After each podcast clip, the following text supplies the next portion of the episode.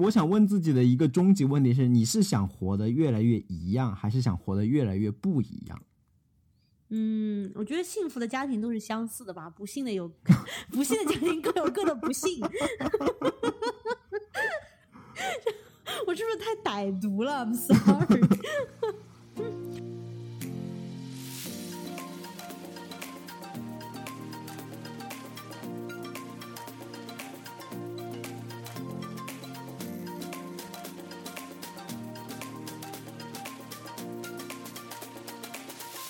大家好，欢迎来到三言两语，我是主播艾玛。我是主播 Harry，欢迎大家来到我们三言两语二零二一年的最后一期节目。我们终于活着 来到了年底。嗯，是，你看现在这个变种一波又一波，我们居然还能顽强的活到现在，没有被感染，确实是挺不容易的。就人类在这一场大战中，大战还没有结束，对吧？是的。但虽然说疫情当前啊，我听说艾玛最近也是浪得飞起的，就刚刚从夏威夷的海滩回来，然后就已经浪到山上去了，是吗？是滑雪去了。就是说，我是从夏威夷回来，一个二十多度的天气，然后第二天就要飞洛杉矶，然后就是因为出差的缘故，然后出差了一天就飞回来。你是说飞回到了阴雨连绵的三藩是吗？旧金山。我飞回到了。真的是一个阴雨连绵的，然后有那么一点点寒冷的旧金山，然后我们又驱车呃去了太浩湖，然后太浩湖呢，相当于是在旧金山东北方向的一个湖，滑雪圣地，也是一个内陆湖。对，是的，但是呢，我们并没有待满预计的就是四到五天，因为那边的网实在是太差了。而且太浩湖就是这两天会下暴雪，就有可能会封路，导致我们无法在那个圣诞节前回来。因为我圣诞节还要飞去圣地亚哥。现在呢，人已经在旧金山，然后过几天我就要飞去温暖的圣地亚哥啦。呃，太浩湖那边的话，因为是在山上，海拔比较高，真的是厚厚的积雪。平时的话都是零下就是十度左右的，就是负十这样子的一个天气。所以可以说，我在整个这个十二月就经历了二十多度的夏威夷、阴雨连绵的旧金山，然后寒冷的不行的那种，就是山上的太浩湖的生活，以及最后会回到圣地亚哥这个海滨城市。听上去，你的十二月就是在温度计上跳来跳去。对的，然后说到今天这期节目呢，我们又要提到我们最钟爱的 After Hours 了，因为我们这期节目就是完全追随 After Hours 的步伐，想做一期关于二零二一年的年度榜单，就是我们个人的年度榜单。这期节目里面我们会讨论三个话题，我和艾玛会分别给出我们个人的年度关键词，然后讲述我们的年度故事。以及最后做一些二零二一年度的反思，期待期待。OK，那我们就事不宜迟，开始我们二零二一年的总结吧。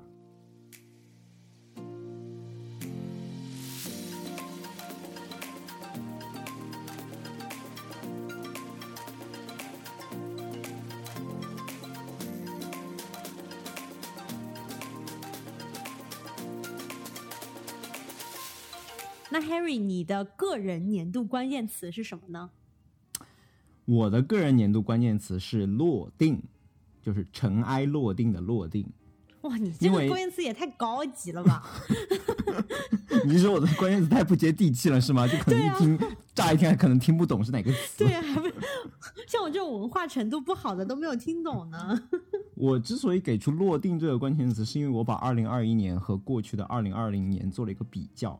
就大家知道，二零二零年是充满不确定性的一年嘛。由于疫情袭来，就很多生活都被打乱了节奏。但是相比二零二零年呢，二零二一年我会觉得生活节奏就慢慢的回归到了一个正轨。虽然这个正轨和以前是截然不同的一个正轨。但是它也慢慢的就是稳定了下来，也让我看到了就是未来生活会长期的保持在一个什么样的状态，而且我觉得这样的状态可能就是会一直持续很很长一段时间。英文里面就出现了一个新的词嘛，叫做 new norm，新常态。不过我我觉得我在说落定的时候，同样其实另外一种解读就是在。这个疫情席卷了这个世界这么久，长达两年之后，我很多事情也看开了，是因为我被这个疫情可以说是进行了二次毒打之后，把很多事情都看开了。因为我本来二零二零年的畅想是，哦，这个疫情可能也就持续个一年吧，然后二零二一年 everything will be back to normal，对吧？而不是说 new normal，就是 the old normal。嗯，the old 就没 norm，嗯 the old norm，对，就会回到原来的常态。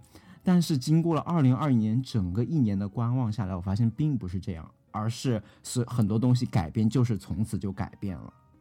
我我我其实想到了之前听 After Hours 的时候，嗯米 here 就当初讲那个 YOLO 事件，因为嗯二零二一年不是有 YOLO 吗？就是呃，You only live once，就是你人生只活一次。嗯其实是专门指那种 是什么？就是我们会知道 YOLO 是因为他们去呃爆炒一些股票嘛，就把一些股票炒得哦特别高。那段时间我才知道 YOLO 这个 YOLO 这个团体，就相当于他们在类似于天涯的这样的一个美国论坛上面，就在论坛上面进行沟通，然后大家聊去炒哪个股票，然后把自己很多很多的钱就是孤注一掷，因为你人生只活一次，是这样的一个团体。然后他们真的成功的就是就是把那种就是可能几分钱、几块钱的股票就炒到很高的价格，比如说他们曾经最有名的就是 GameStop，就是一个就是卖以前那个游戏光碟的，对不对？总之就是一个游戏游戏周边以及卖游戏的一个网店吧，就是在美国挺有名的。然后我要回到的是，米 here 在 After Hours 里面讲说，像 GameStop 这样的股票被 YOLO 爆炒过之后，它可能从比如说两块，然后涨到嗯，几两百百块，对，对又回到了两块。你会觉得嗯他们好像是一样的两块，但其实不是，因为哦这个钱已经从一部分人身上到了另外一部分人身上。哦，这里面在背后它是有巨大的财富转移，所以就是回到你刚刚讲的那个，我觉得就是很多东西，即使它回到了我们以为的跟二零二零年一样的，它可能背后已经完全不一样了。就表象似乎回到了正常，但其实背后的架构组织已经发生了质的改变。我就接着你刚才这个 meme stock，就是表情包股票被炒得很高的这个话题，我也想就是顺便聊聊股市过去这一年啊。就嗯股市过一年真是真的也是属于过山车。就二零二零年的时候，大家全都发财，就大牛市，对吧？感觉只要是你不管买了什么股票，不管是大盘股、小盘股，全都发财。然后结果二零二一年，你就会看到经历了很多波澜之后，又回复了之前的一个更加平静的趋势。表面上看是这样的，但其实你仔细看的话，你就会发现，其实它整个股市里面的格局也是发生了很大的变化。比如说那些巨型的公司，它的财富其实是有进一步的增长，像苹果嗯最近都快到三 trillion 了。就是嗯重回了世界第一估值的公司的宝座。Sorry，世界第一市值。而且说真的，就是它成为第一个 one trillion 市值的这样的一个公司，还是不久以前的新闻。对，就是两到四年之前吧。然后它就它就变成三个 trillion 了。对，就 unbelievable。对，虽然你看整个股市好像已经又回到了之前一个冷却下来了，但是背后的巨型公司它的膨胀其实是没有停止的，反倒是那些成长股、那些小盘股，像很多中概股啊、电动车股啊、概念股啊。还有一些小盘股，其实都已经明显的就已经回落到了它最初的疫情之前的状态，甚至要更低。所以虽然说整个股市似乎是冷却到了一个之前的常态，但其实背后的这个组成已经发生了很大的变化。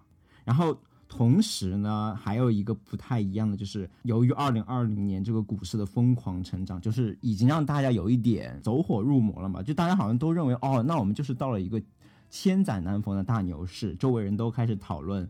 退休辞职，fire 是吧？提前退休，财富自由。但你会发现，二零二一年已经没完全没有这一类声音出现在周围了。国内还还经历了互联网寒冬，甚至很多人可能工作都要丢了，就就完全会看到哦，原来这个 bubble 背后其实经济还是很脆弱的，并不是说，就那么的顽强，可以挺过疫情，一路扶摇直上，并不是这样。然后我嗯其实，在下半年的时候吧，就陆陆续续的痛定思痛，割肉，然后回归了就是炒大盘的这个思路。就我发现，二零二零年的那些所谓的幸运，其实都只是泡沫，全都是泡沫。最终，你个人的力量还是很难打败打败这个大盘的，所以我就完全放弃了所有的个股股票，就全都是回到了这个定投大盘的思路上。嗯，你这真的是你你的二零二一年年度榜单呢？你的 pick pick 大盘股。而且我相信，就是经历了这一轮的股市过山车以后，我可能之后再见到这种大变动或者大牛市，我可能也都会就是岿然不动吧，就是坚定投大盘，就变成一个淡定的 Harry。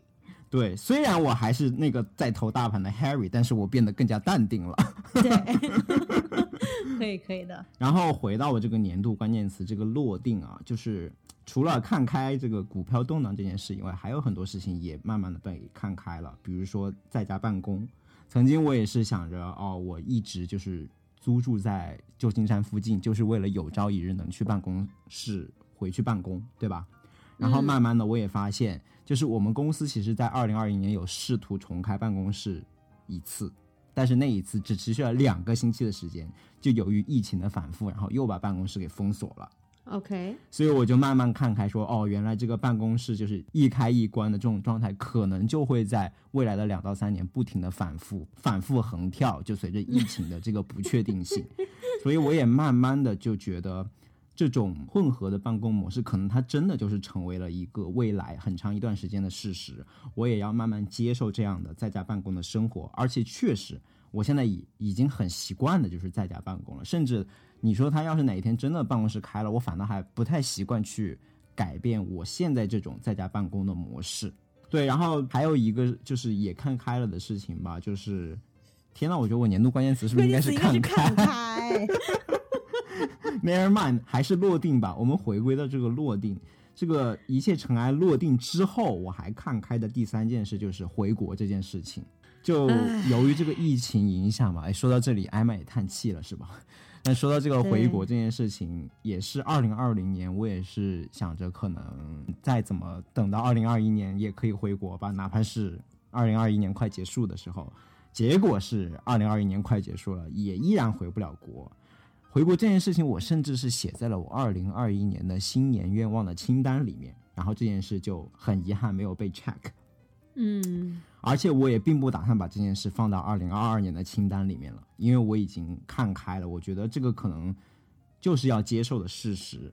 比如说，我最近还还在侥幸说我要不要做一下二零二二年春季回国的计划。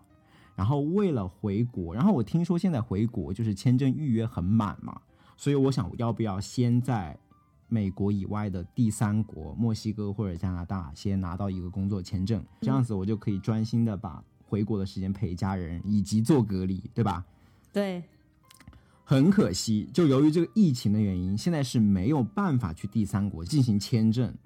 因为呢，我最近看的最新的那个一些论坛里面是说，首先，如果你往南，就是从美国南边边境去墨西哥的话，现在墨西哥是不受理第三国的任何签证办理，所以这条路就封死了。然后加拿大呢，就是驻加拿大的美国大使馆应该是可以受理一些第三国人的签证的办理，但是呢，但是现在就是入境加拿大有很严格的控制，就除非你是学生签加拿大的学生签或者工作签，你才能入境加拿大，你已经不能再靠旅游签入境加拿大了，除非你有特别严格的理由，说你有什么。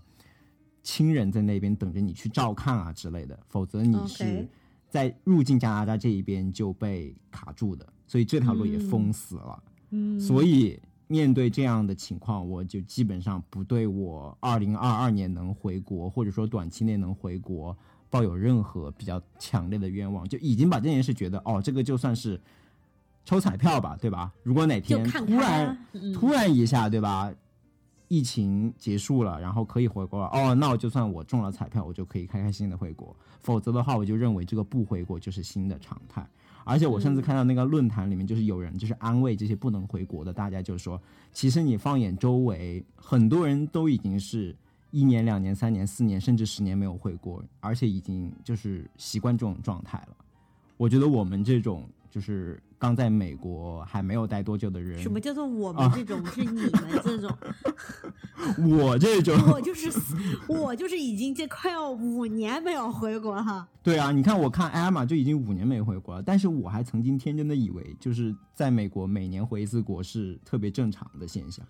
嗯，请你看开。嗯，对，所以当被这个疫情毒打二次以后，这些全都看开了。我觉得这些东西都是到了一个落定的状态，我也不会再做一些侥幸的想法。嗯嗯，说真的，我觉得你今年这一年就是被毒打，然后看开了一年呢。被股市毒打，然后被疫情毒打，然后各种看开。对，最后我想引用一句。就是漫威最新出的蜘蛛侠上映了那个对对对，我刚订了票，那个叫《No Way Home》。对，就是 Spider-Man No Way Home，无家可归，是叫这个意思吗？哇，好应景啊！突然觉得，这说的难道这说的不是蜘蛛侠，这说的是我呀？好的，你说。我昨天去看了这部电影嘛，然后他们里面有一句台词，我觉得就能很好的总结我今年的这个年度关键词。就因为在那个片在那个电影中嘛，蜘蛛侠的女朋友她一直都是一个不太乐观的人，她总是会对所有事情都做最坏的打算。就她有一句经典台词，就叫 "If you expect disappointment, then you can never really be disappointed." 就是如果你总是期待失望的话，实际上你就永远不会失望。我懂，其实这个跟就是做博士很像。就如果你认为实验本来就是因为就是说实验。常态它就应该是会失败的。如果实验你随便一做，它就是成功的，那不是每个人都可以很快的做出重大的发现吗？对不对？嗯，就是我这也是我在博士里面学到的东西，就是说实验本身应该是失败的，你如果能把它做出来的话，那是非常好的，应该说是一种意外之喜。其实这跟创业的道理也是一样的，可能我之前在节目里也提过，比如说你去创业。然后这个东西没有人做过，所以你才创业嘛，对吧？嗯，就你要做一个新的东西出来。那之前没有人做过，那又很有可能你也应该认为你是做不出来，或者大概率这个东西是不会成功的。要不然已经有人已经把它做出来且赚了很多钱了，对吧？如果你抱着这样的一种心态去创业的话，那反正失败了你也不会很伤心啊，就成功了那就开心了，就是这样。我之前是靠我这个博士的经历去安慰我一个创业的朋友。那我觉得我还蛮幸运的，就是我居然在二零二一年悟到了你们这种需要读博和创业才悟出来的道理。绝了绝了，好的。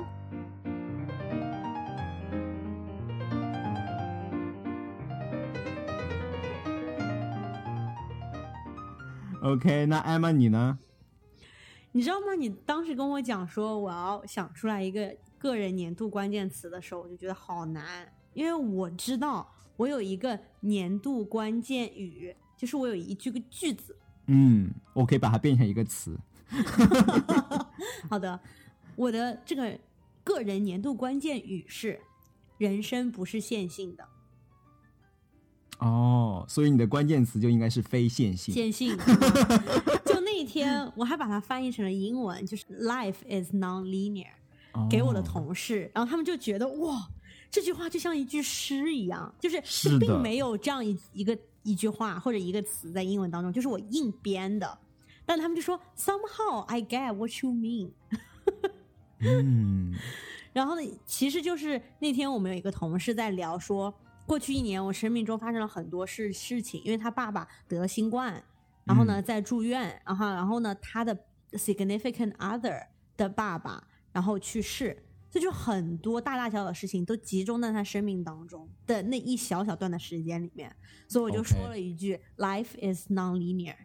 然后我觉得我也可以用这句话来总结我过去的这个二零二一年。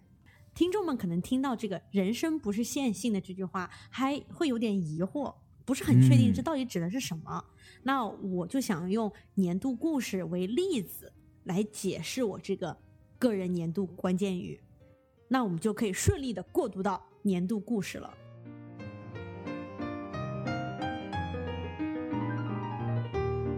那我过去这一年呢？这二零二一年就一年之内，我经历了博士毕业，拿到了我的驾照，可以开始开车了。然后我离开了圣地亚哥这个城市，我生活了六到七年的城市，然后我开始了校园以外的第一份工作，嗯，也就是加入了顶级的咨询公司。然后我和 Harry 也坚持着做了一年的播客，以及等等等等，就是很多其他我并不能在就是节目当中透露，但是也是对我个人人生发生了很大这个影响的这个变动。OK，所以呢，你就是回想过去这个二十年，我不是二十岁，OK，过去的这二十几年，如果人生是线性的，那就是指它每一年都会发生一些事情，然后他们可能重要的程度就差不多，然后他们就是 spread out，他们均匀的在你的人生当中发生，但你就会发现人生根本不是线性的。嗯，就是你会在集中的几年发生好多事情，然后你可能要在这个短短的几个月时间之内做出某一些决定，然后会改变你之后的人生走向。但是你也有可能，就比如说像我读博士的这好几年，我可能每一年的生活几乎是一样的，我的生活当中嗯。没有发生什么变化，时间就是这样均匀的过去了，然后突然它可能又很快的过去了，所以我就是感叹，就是人生真的不是线性的。嗯。那如果说我刚才讲了就是这么多我个人经历的这些事情，然后让我挑一个年度故事的话，那肯定就是我开始了我的第一份工作，而且这一份工作也是在一个新的城市嘛，所以是相当于很多事情就是杂糅在了一起，成为了我这个今年发生在我自己身上最大的一件事情。嗯嗯，虽然说，呃，博士也是一份工作，而且其实说真的，我也很珍惜我过去博士这五六年来这份工作所所带给我的这些锻炼和学习。就是嗯博士虽然薪资很低，而且在学校里面工作，但是还是可以锻炼很多，就是你自主的一个能力。但是呢，离开校园以后，我加入的这个工作就是在咨询公司里面做顾问，相当于是一个非常不同的环境。因为它完全是一个要让一整个团队都去就是朝着一个共同的目标努力，才能产生一些成果的。就它很少依赖于就是你个人独立的一个产出，而是更依赖于一个团队的协作。而且我不仅仅就是加入了一个普普通通的咨询公司，对吧？我是加入了一个非常非常在公司的文化上面做的非常好的一个咨询公司，所以我觉得就是加入了咨询公司之后，感受到了“顶级”这两个字，绝对不仅仅指的是我们对客户来说我们可以提供的价值，嗯，就并不是说哦，因为我们收费非常的高，所以我们是顶级咨询公司。我觉得跟我对我自己来说最大的感受是，这个公司它的整个的企业文化还有氛围，以及它通过招进来的人是什么样子的，然后嗯去、就是我们这样各色各样的人一起去建立这个文化和氛围，以及公司底层的架构和制度来去保护这种文化和氛围。才让我感觉到这个真的是一个很不容易的，可以形成现在这样一个公司。我觉得这才是顶级的意思。听上去你这里顶级的意思是一种最先进的公司形态，是吗？我觉得可能最先进的公司形态，也许是在 tech company，就也许是在科技公司里面，因为科技公司它会尝试非常多的不同的公司形态。但是我觉得我们公司就是，其实咨询公司都是合伙人制度嘛，就是你有嗯合伙人，然后下面你有就是为合伙人工作的这些员工，然后我们也是不拿股份的。但是呢，我觉得他通过在招聘这个环节，他的一些就是选择，以及在员工内部的各种机制，就是包括就是你怎么去培训他们，你怎么去建立这些就是导师，就是 mentorship，以及等等各种各样的 diversity 的 program。就比如说，就是针对亚洲人啊，针对黑人啊，就是针对有色人种的这些各种各样的 program，就让你嗯感受到了，你作为这一个员工，在这个公司里面工作，每个人都非常非常在意你的个人成长，也、嗯而且每个人也非常的有趣，大家有非常不一样的背景。他们来自可能是各行各业，加入公司之前，他们可能做着非常不一样的事情，然后他们有特别好玩的那种性格，或者是就是除了工作以外的一个人生，所以你就会让你觉得跟这些人一起工作，你可以学到很多不一样的东西。然后同时，公司也有这样子的文化来继续去保护这种，就是我们可以像朋友一样，这种去一起去成长和工作的这样一个氛围。OK，其实，在前几期播客啊，就是 Emma，你陆陆续续提到过你们公司的一些管理架构的经验，比如说你们有非常清晰的打怪升级的路线图，比如说你们有非常固定的领导和下属之间的沟通机制、评价机制，嗯，就是等等这样一些机制。其实我觉得在很多 tech 公司其实都还没有做到这些比较优秀的机制，所以我觉得你们公司其实是。是树立了一个公司管理的范本，这可能也是你们在向外推销你们的战略的时候是一个很好的 selling point，一个卖点吧。就如果你们自己公司都管理的一团糟，怎么还跟其他公司提供管理上面的战略咨询呢？对吧？嗯，对。所以我觉得从这一点来说，你们其实是实际上是领先了大部分的泰和公司的。嗯。啊，谢谢您嘞。然后 我反正觉得我的年度故事就是说没有什么特别啊跌宕起伏的情节，但是我觉得相信对每一个人来讲，就是开始自己校园以外的第一份工作，来到一个陌生的城市，然后重新出发那种感觉，我相信是每一个人都会觉得那是会自己的年度故事吧。嗯。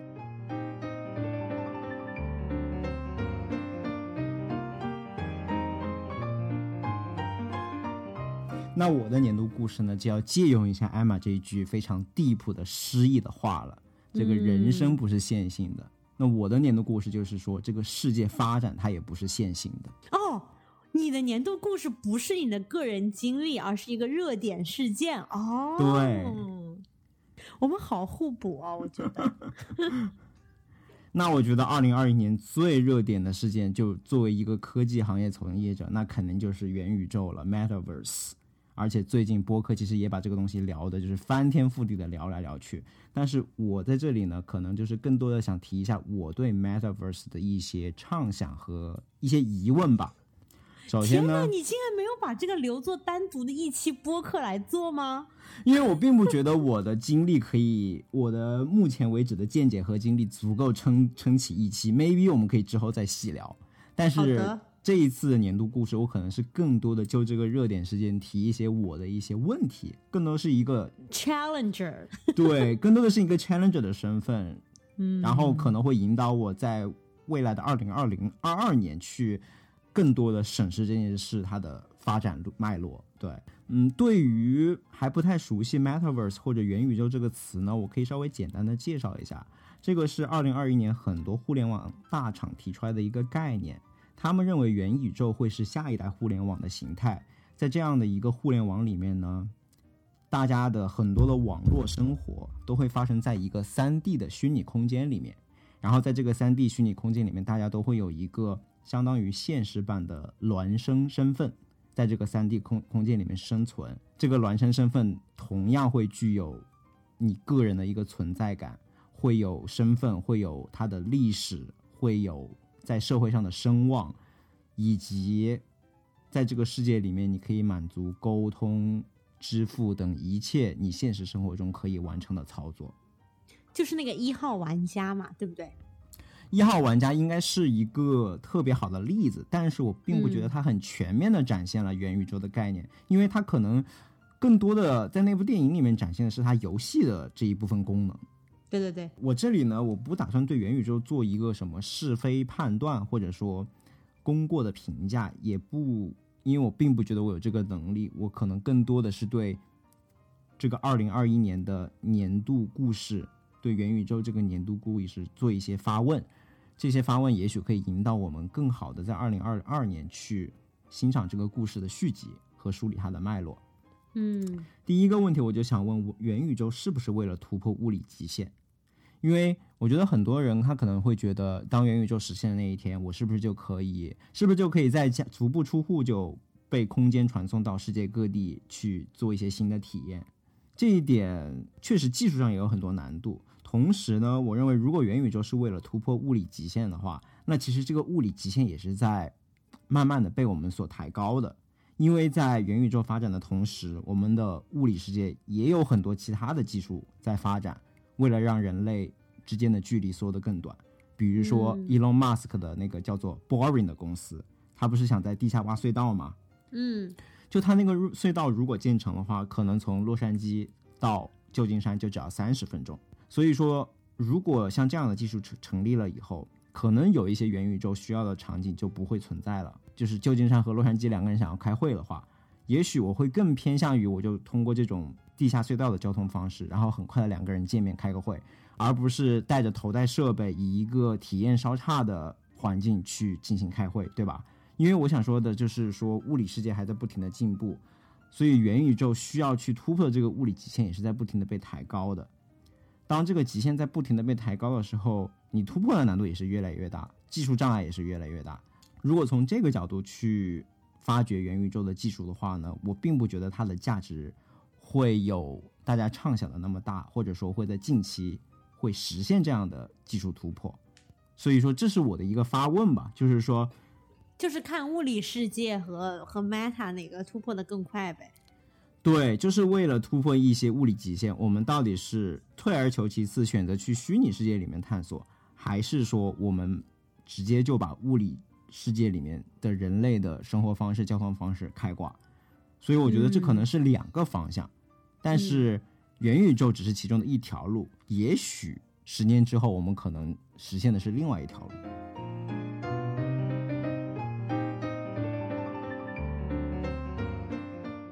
然后另外一个发问就，除了突破物理极限以外，如果突破物理极限太难的话。是不是元宇宙它它另外一个的 story，另外一个想讲的故事就是说，它想取代移动端的社交呢？就是说，以后大家可能手机慢慢的就式微了，对吧？大家连接互联网的设备就从手机转向了 VR 眼镜或者 AR 眼镜。嗯，如果是 VR 眼镜的话，我觉得它的便携性肯定是一个非常大的阻力。手机你是无论何时何地你都很容易掏出来就。接入互联网，对吧？但是 VR 眼镜它可能更多的还是一个，就目前它的形态来说，就是这么笨重的一个东西。你更多的还是会在一个稍微安全一点的、稳定的室内的环境去使用它。你不可能说在地铁上我把 VR 眼镜掏出来，然后接入互联网，这个 too much effort，对吧？就像是有些人都觉得拿出手机都 too much effort，所以他戴一个手表。对啊。所以，你如果要取代移动端的社交的话，你一定是要把它做得非常的轻量级。比如说 AR 眼镜，我觉得可能就是一个更加有潜力的选手。但是 AR 眼镜带来的另外一个很大的问题会是隐私。就如果隐私问题不解决的话，AR 眼镜可能也很难进行进一步的推广。比如说之之前的 Google Glass，它就没有成功的推广下去，直接就黄掉了。就很大一部分原因就是因为担心隐私。就如果当 AR 眼镜已经成为了一个可以落地的产品的话，你看到一个戴着这 AR 眼镜的人进到了洗手间里，你是不是会觉得特别的害怕？嗯，哪怕说他可能有一些方式，比如说他在进行拍照或者摄像功能的时候，他有一个什么指示灯会亮，但就因为它让破坏隐私这件事变得更加的轻松。所以会给整个社会带来更大的恐惧和困扰，就相当于每个人身上都有个摄像头。对，所以我觉得这件事情可能也会成为元宇宙取代我们移动端社交的一个很大的阻力。嗯，这个是我第二个想到的问题。然后第三个呢，就是落实到元宇宙现在它真正可以给我们带来的变化，可能还真就是像 Meta 的 CEO Zuckerberg。在他的那个宣传视频里面所展示的那样，更多的集中是在三个领域：娱乐、创作，还有远程工作。嗯，娱乐的话，我觉得这一点还是很有吸引力的。就可能你以后几个朋友在家里，通过 AR 眼镜，通过 VR 眼镜，接入到一个虚拟空间里面，可以可以玩一些之前前所未有的游戏，比如说你们设置在一个太空环境里面。在一个失重的情况下去打德扑，对吧？然后扑克牌都是飘在空中的，人也可以在空中就是飞来飞去。这个是可能之前很难体，就是哪怕是见面也很难体会到的一种新的游戏体验。所以这一点在娱乐上，我觉得是大有前途的。另外一个就是创作，由于它是三 D 世界，那肯定对于这种需要。进行三 D 结构上的创作就会友好很多，比如说建筑设计师可以直接在桌子上更加形象生动的去进行建模，对吧？嗯，这个我觉得是对工作生产工具的一大提高。对生产工具。然后另外一个就是跟我们疫情世界里面每个普通人息息相关的，就是远程工作了。现在的远程工作的形式更多的还是说远程视频会议，像 Zoom 啊，然后 Google Meet 这种。元宇宙它可能会带来远程工作体验的一个升级吧。虽然我并不觉得它会比 Zoom 会好太多吗？这个我我会存疑。就在我没有真正体验的时候，因为之前 Zoom 的话，你可能看到的是个真人。现在你在 VR 世界，你在虚拟世界里面看到的是一个可能是个卡通形象，卡卡通人。但是卡通人就真的会相比真人会带来更多的、更多交流上的便利吗？会更容易的赢得你的信任吗？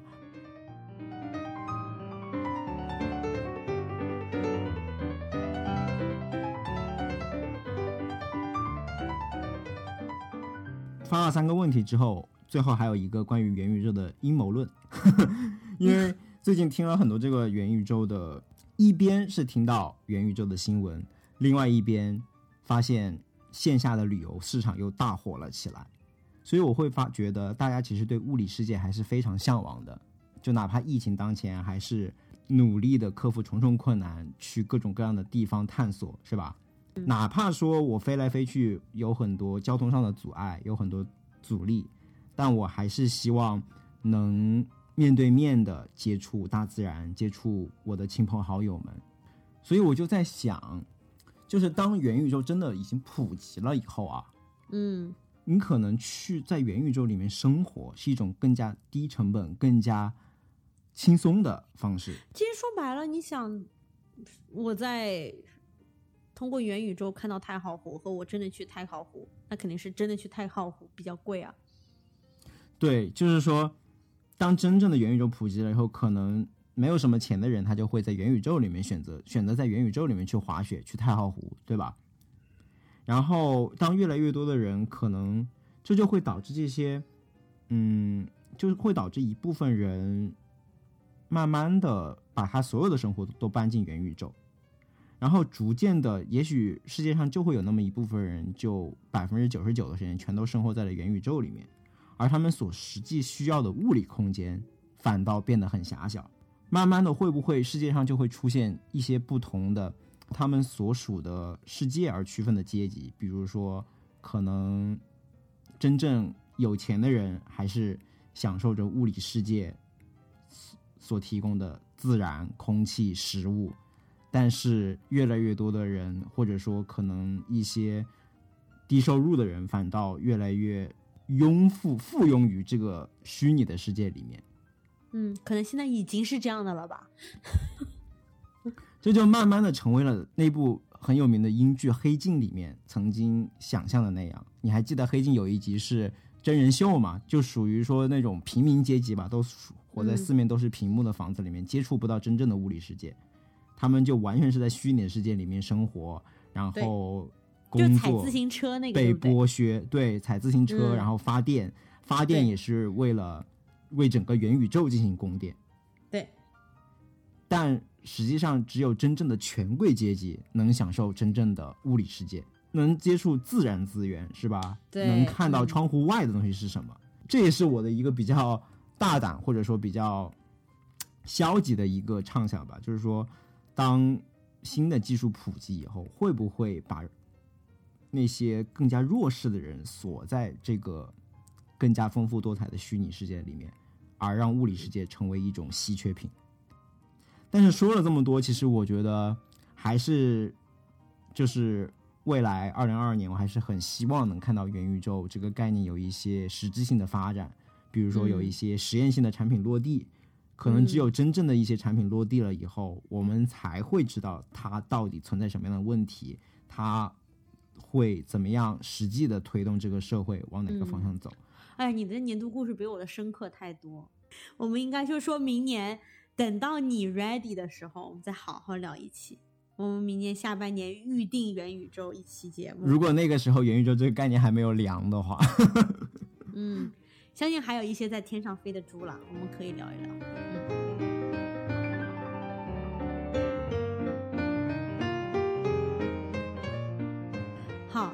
我们就进入了年度反思。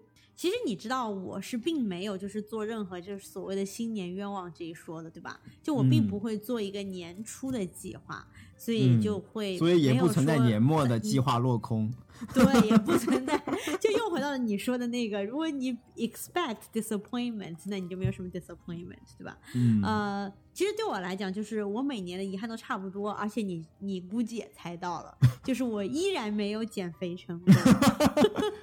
不好意思，又又猜对了，又猜对了。所以我觉得，我觉得年度反思和遗憾，就是真的是，我也不知道该反思什么了。我只想对自己说。亲爱的艾玛主播，请你更好的提升自己的身体健康，而不要仅仅关注自己的精神世界了。嗯，这就是我的年度反思。OK，那我又不好意思要跟你互补了。我这个年度反思就是对自己精神世界的一个反思。我的年度反思其实跟我的年度关键词也多少有一点关系。我的年度关键词不是落定吗？嗯。然后我的反思就是说，我发现二零二一年在很多事情落定了之后，我进入到了一种似乎一眼能望到头的生活。喂，你不要搞得好像你自己已经财富自由了，好不好？你听我慢慢解释。就这点，这件事情让我其实有一点担忧，因为当所有东西都落定了以后，当一切东西都变得非常的确定以后。我就会注意到我的生活是不是开始变成了一种一成不变的循环，嗯，就像，就像我懂，就像是你你看了那个吗？新的那个雷神的那个弟弟叫什么？没有，洛基。洛基就哦，对啊，Loki 嘛，就是在那个 Loki 里面，当有一个人要被放到地狱的时候。他其实就是把他放入了一个他不开心的世界的循环。OK，嗯，但是我就想反问你，就是说，你会觉得自己是不是进入了一眼望到头，或者是生活进进入了一种循环？但是这种循环是你不满意的吗？我觉得不管这个循环是开心的还是不开心的，我对这个循环就不是很满意。可能对。因为可能我还是希望能过一些不一样的生活吧。嗯，就首先我说的这种循环的生活是指什么呢？就是当一切都落定了以后，我就会发现我慢慢的活得就像一个典型的弯曲程序员。就是所谓典型的弯曲程序员，就是你把所有的程序员个体做一个平均值的话，你能画出一个弯曲程序员的画像。而这个画像的生活就是升职加薪、结婚、买房、养娃，然后在弯曲待一辈子。可是我听上去你就不是典型的弯曲程序员的生活啊，因为你又没有房，又没有娃，你在典型个啥呢？这个是这个是一个路线图啊。嗯，这并不是这个并不是，就是说，就是他一辈子可能就是按照这个路线发展，就是完全可以预测的，完全 predictable。哇，你已经对自己可以马上拥有一套房如此的 predictable 了吗？并并不是马上吧。主播 Harry 竟然在凡尔赛，太可怕了。就哪怕这个买房是一个迟早能达到目标，但是可能我在实现买房之前的日子都是在为买房拼搏吧，就很无聊啊，就是一股脑的就是想赚钱。虽然说人生不是线性的，但是很怕过程跟其他人一样的人生。就虽然我也不能说你升职加薪、结婚、买房、养娃是线性的吧，对吧？你可能就有一天暴富了，买房，对吧？但是你还是 以这个买房。为什么你说的是有可能有一天是暴富，然后不是有一天破产，然后离婚？你也是非常乐观的一个人，有可能有一天我就暴富了，然后就结婚。就是当一切都尘埃落定了以后，我就会发现，哦，那自己的既然就是大家知道居安思危嘛，就当一切都尘埃落定了以后，似乎危机都过去了以后，可能就会落入这种死于安乐的状态，然后我会非常不满意的发现自己的人生目标其实就是为了。按照这个社会定下的规则去生活，而这个社会规定你要买房，那我就好好努力，为了买房的目标而前进。哪怕是闲暇的时间，现在我都会忍不住的看一看股票，看一看存存款，算一算自己和那栋房之间的距离还有多少，然后决定明天是不是要更加努力的工作。所以就会觉得这个目标很。这个到底是我自己的目标，还是说我只是为了去满足这个社会对我的期待？我的困扰可能更多的是，当我意识到我我开始在过一种以买房为动力驱动的这种稳定的、有规律的生活以后，我是不是在过我自己想要的生活？这是我的一个困扰。如果我既然这都不是我想要的生活，只是一个别人外加给我的期待的话，那我是不是应该趁早？想想我到底想要过什么样的生活，然后及时进行调整。就是我会觉得我现在大部分的生活是在努力的补齐我和别人的一种，应该说我和社会期望的一种 gap 吧。因为社会希望我对吧，有房有车，做成中产阶级，可能是这样的期望。然后我可能就是在不停的弥补这个 gap。但是真的成为生中产阶级，从成为一个有房有车的人，就是就会让我幸福吗？还是说就会怎么样？你还没有到三十岁，已经产生了中年危机。我只能说，我觉得这个危机给大家的这个优渥的生活，使大家提前了中年危机的到来。我我想问自己的一个终极问题是：你是想活得越来越一样，还是想活得越来越不一样？嗯，我觉得幸福的家庭都是相似的吧，不幸的有 不幸的家庭各有各的不幸。我是不是太歹毒了？I'm sorry。但是我其实有点理解你的意思，因为我今天刚学了一个英文词组，就是 at cost and at effect，就是两组相反的词。所以为什么叫 at cost？at cost，c a s e，at cost，at at cost。嗯，at cost。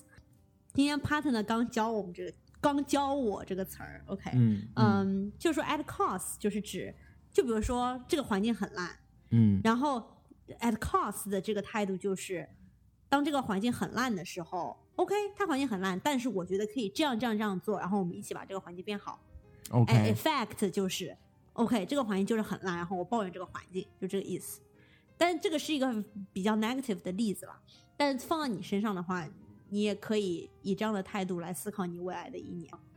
我觉得不管怎么样，买房是应该的。但是我现在就是很遗憾的发现自己好像在以买房为人生目标。但我觉得买房更多的是你人生上的一站，就是说我买了房，我有了房子住以后，它是能让我更好的专注于自己真正的目标，而不是它本身是目标。就像钱一样，钱只是燃料，而不是。就像我我之前在极客上看到一个人说的很好，就说金钱是燃料，你不要让人生成为一场加油站之旅，而是说你要知道你真正加满油之后你要去的远方是一个什么样的地方，而不是你不停的去了一个又一个加油站，但是你加了这么多油以后，然后你要干嘛呢？在现在我就问自己，那我等我赚够了钱买了房以后，那我下一步是干嘛呢？难道是买更大的房吗？那我觉得这个就会是一个很无聊的人生。嗯。啊，我真是羡慕你这种烦恼。嗯，我其实有有想过，我就是解决我反思之后的一个解决方案吧。就我可能是希望自己，比如说在新的一年能寻找一个更大的目标，比如说一个未来十年的目标，并为之付出，而且是不求成功的付出吧。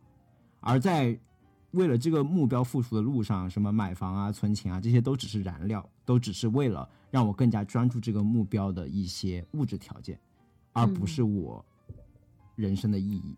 而为了寻找这个目标，我觉得我可能还需要，可能还需要有更多的。思考吧，比如说可能花更多的时间去读书、去写作、去冥想，这三件事情都是写在我二零二一年的新年愿望上的。但很遗憾，这几件事情都由于我今年过于的浮躁，花了太多的时间去看股票，导致都没有完成。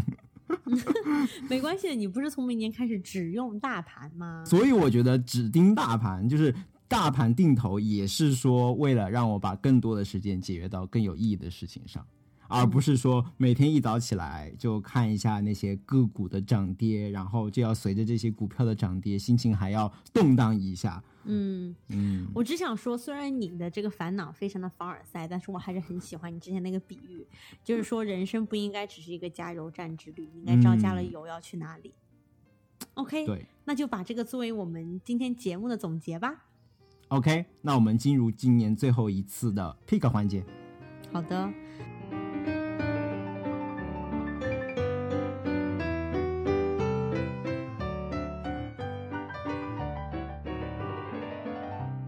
OK，picks，、艾玛先来。嗯，大家知道我是一个不做这个年初计划的人，对吧？但是我嗯确实非常赞同要用年末的时间，尤其是年末有一些假期，来好好的给你过去一年做一个总结，嗯。尤其是在工作上面的总结，因为我相信每一个人在工作上面的一年当中，其实收到了很多不同人的反馈。可能是嗯。你就是 peers，、就是你同一级的类似的，你可以从他们身上学到什么东西，也可能是就是你的上级给你一些反馈，或者是你的下级给你一些反馈。就不管是正式还是不正式的，你都可能拿到很多反馈，对吧？可能是嗯别人只是跟你聊十分钟，或者是当时一种及时反馈，就比如说当时做了这个东西，然后人家提出我觉得你这个做的很好，或者是我觉得你这个还可以提高，有一种及时反馈。然后也有那种就是一对一的，然后我们正式坐下谈一下这个项目结束了，我我对你的这个印象，或者是过去的这三个月我跟你工作下来以后，我对你的一些总结等等等等，就是有各种各样的反馈。我的意思就是，嗯嗯，但是呢，我发现就是因为平时工作很忙，就是经常没有好好的有这个时间去去梳理这些东西，而且我们公司里面的一个文化就是说，你收到了一个反馈，就尤其是那种呃哪里需要提高的那种反馈，嗯嗯也呃你作为如果是领导给你的话，那领导也需要给你一些，就比如说你要怎么去改进的建议。就你不能只说什么东西要提高，但是不告诉别人要怎么提高。然后呢，所以相当于我也收到了很多那种就是资源，就是 OK，你可以 look into this，这些嗯是资源，然后你可以怎么样。然后我平时都没有时间去看，因为就是工作已经很忙了，所以我觉得能够用年末的时间来好好的给你的工作做一些总结。这个总结，我主要是指的是通过别人给你的反馈来好好思考一下接下来一年要怎么提高这一类的。嗯、因为年末嘛，就那几天可以好好的去做一下这个工作。嗯然后我其实还有第二个 pick，嗯，所以你的 pick 是梳理过去一年收到的反馈。对。然后呢，我还可以给大家一个做总结的一个 framework，一个框架，嗯就是我们在做项目当中常常会使用的，就叫做玫瑰花苞和花刺，就是 rose bud thorn 这样子的一个架构。我发现这个架构特别好用，不仅仅嗯是、呃我们平时做工作的时候，比如说工作一天下来你的感受，或者是工作做完就是一个项目的那种总结，和我现在把它还用于就是我们出门旅行的时候，我也会用这个框架。意思就是指，比如说 rose 就是玫瑰，那就是它已经发生了的、已经绽放了的好的事情。那 bud 就是花苞，就是指它还没有绽放，但是是你非常期待的一件好的事情。嗯，那 thorn 嗯呢，就是花刺，那就是令人遗憾呐、或者不开心的事情。哦，真是非常的形象的。这个 rosebud thorn 就是花呃玫瑰花苞和花刺的这个框架呢，我一开始呃是从工作当中学来的，就是我们嗯项目上的经理每天会让我们就是总结一下今天的一天。然后我可以说一些我个人生活当中的就是 personal 的事情，然后我也可以嗯讲就是工作当中遇到的事情，然后来总结有哪些好的，有哪些不好的，以及我期待接下来会发生什么。然后我觉得是让大家有一种非常释放的感觉，而且你也可以听到就是别人他们一天过得怎么样，尤其是在这种远程工作的环境当中，能够知道别人一天发生了什么，哪些东西对他们有影响，就是一件就是你可以更好的去与别人连接的方式。然后呢，嗯我接着就使用这个框架，在我的旅行当中，呃，旅行一天下来，可能和朋友们经历了完全同样的一天，但是嗯当你问到大家的 rosebud thorn 的时候，你会发现大家其实会说出不一样的东西，因为大家最珍视的东西不一样。可能对我来讲，我特别爱吃。所以我的 rose 常常就是啊，我今天遇到了一家很好的餐厅，然后它的哪个哪个菜让我觉得特别好吃，可能是我的 rose。但是有些人 rose 对，就可能是就是啊，我今天这个景点我特别喜欢，所以你就会就是发现每一个人虽然经历了一天完全一样的事情，他们的 rose by song 不一样，然后也可以更好的去了解彼此，呃，知道别人最珍视的东西是什么。好，这个就是我年度的 pick。不愧是顶级咨询公司，这个用语就是精妙。我们其实也有类似的评价 framework，那就是 What's good, What's bad, What should be changed，就非常的生硬。我们我们也有这种的呢，但是就不是那种，就这个比较随意一点嘛。嗯，大家可以聊一些比较 personal 的事情。嗯，OK，那我的 pick 呢？其实到年末了，我其实有点 pick 有点枯竭，你知道吗？然后我今天就在。我今天就在我洗手间里面，我就是冥思苦想，我要给一个什么样的 pick 给大家。我还以为你在电脑上狂 Google What should be my pick for the year。最后终于想到了一个卫生间里面用到的东西，而且是我今年感恩节的时候拿的一个 deal。首先，我想问 Emma，你用过智能马桶盖吗？喂，你有智能马桶盖？真是没有想到，Harry 的年度推荐竟然是一个冲屁屁的圆圈。不瞒您说，我这是人生第一次用到智能马桶盖，然后真香！最香的两点吧，一个就是这个智能马桶盖的除臭功能，我觉得这一点，所以是真香是吗？天哪！对，所以是 literally 真真香就不臭。所以这一点我觉得对整个用厕体验是相当的好。另外一个就是那个加热的马桶座位的盖子，我之前一直都很头疼这一点，就是你知道天气冷的时候，而且现在就是年末了嘛，到冬天了，嗯，就你知道，就是如果它那个座椅是冰凉的，就很难受。